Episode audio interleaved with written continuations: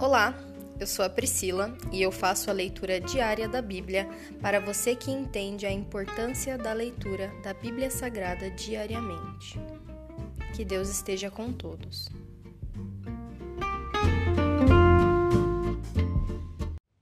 Ouça agora o capítulo 18 do livro de Lucas, a parábola da viúva persistente. Jesus contou a seus discípulos uma parábola para mostrar-lhes que deviam orar sempre e nunca desanimar. Disse ele: Havia numa cidade um juiz que não temia Deus, nem se importava com as pessoas. Uma viúva daquela cidade vinha a ele com frequência e dizia: Faça-me justiça contra meu adversário. Por algum tempo o juiz não lhe deu atenção, mas, por fim, disse a si mesmo: Não temo a Deus e não me importo com as pessoas, mas essa viúva está me irritando. Vou lhe fazer justiça, pois assim deixará de me importunar. Então o Senhor disse: Aprendam uma lição com o juiz injusto. Acaso Deus não fará justiça a seus escolhidos que clamam a Ele dia e noite? Continuará a adiar sua resposta? Eu afirmo que ele lhes fará justiça e rápido. Mas quando o filho do homem voltar, quantas pessoas com fé ele encontrará na terra? A parábola do fariseu e do cobrador de impostos. Em seguida, Jesus contou a seguinte parábola àqueles que confiavam em sua própria justiça e desprezavam os demais. Dois homens foram ao templo orar. Um deles era fariseu e o outro cobrador de impostos. O fariseu em pé fazia esta oração: Eu te agradeço, Deus, porque não sou como as demais pessoas, desonestas, pecadoras, adúlteras, e com certeza não sou como aquele cobrador de impostos. Jejuo duas vezes por semana e dou o dízimo de tudo que ganho. Mas o cobrador de impostos ficou à distância e não tinha coragem nem de levantar os olhos para o céu enquanto orava. Em vez disso, batia no peito e dizia: Deus, tem misericórdia de mim, pois sou pecador. Eu lhes digo que foi o cobrador de impostos, e não o fariseu, quem voltou para casa justificado diante de Deus. Pois aqueles que se exaltam serão humilhados, e aqueles que se humilham serão exaltados. Jesus abençoa as crianças. Certo dia trouxeram crianças para que Jesus pusesse as mãos sobre elas. Ao ver isso, os discípulos repreenderam aqueles que as traziam. Jesus, porém, chamou as crianças para junto de si e disse aos discípulos: Deixem que as crianças venham a mim. Não as impeçam, pois o reino de Deus pertence aos que são como elas.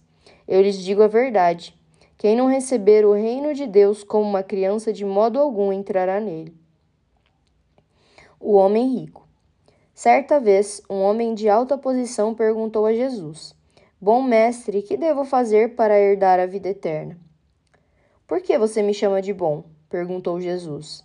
Apenas Deus é verdadeiramente bom. Você conhece os mandamentos. Não cometa adultério, não mate, não roube, não dê falso testemunho. Honre seu pai e sua mãe. O homem respondeu: tenho obedecido a todos esses mandamentos desde a juventude. Quando Jesus ouviu sua resposta, disse: Ainda há uma coisa que você não fez. Venda todos os seus bens e dê o dinheiro aos pobres. Então você terá um tesouro no céu.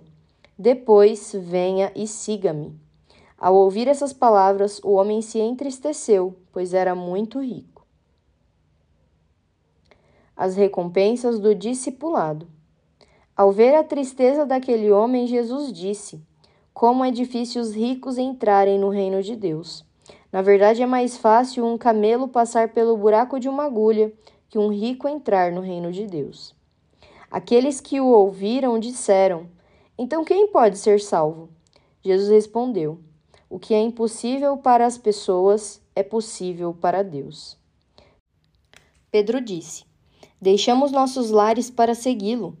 Jesus respondeu: Eu lhes garanto que todos que deixaram casa, esposa, irmãos, pais ou filhos por causa do reino de Deus receberão neste mundo uma recompensa muitas vezes maior, e no mundo futuro terão a vida eterna. Jesus prediz sua morte e ressurreição.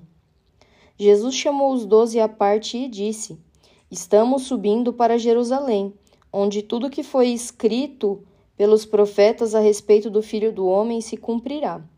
Ele será entregue aos gentios e zombarão dele, o insultarão e cuspirão nele. Eles o açoitarão e o matarão, mas no terceiro dia ele ressuscitará. Os discípulos, porém, não entenderam. O significado dessas palavras lhes estava oculto e não sabiam do que ele falava.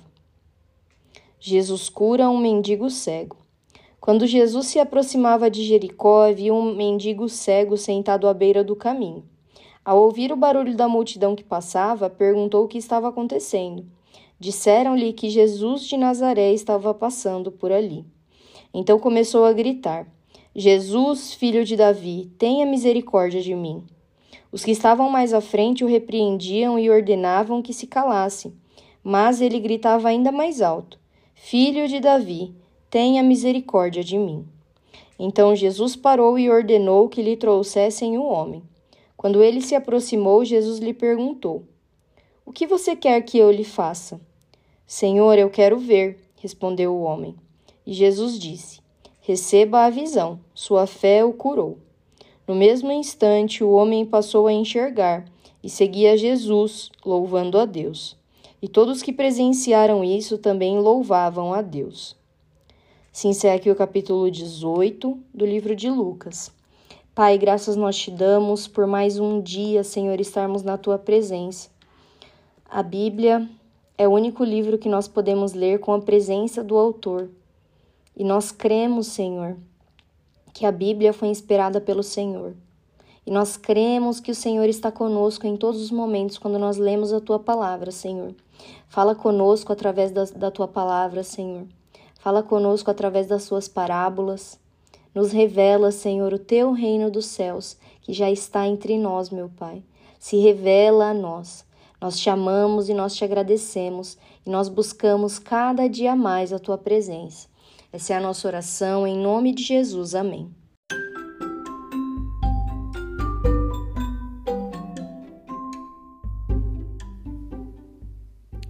Você acabou de ouvir o Dali Bíblia, o podcast da tua leitura diária da palavra do Senhor.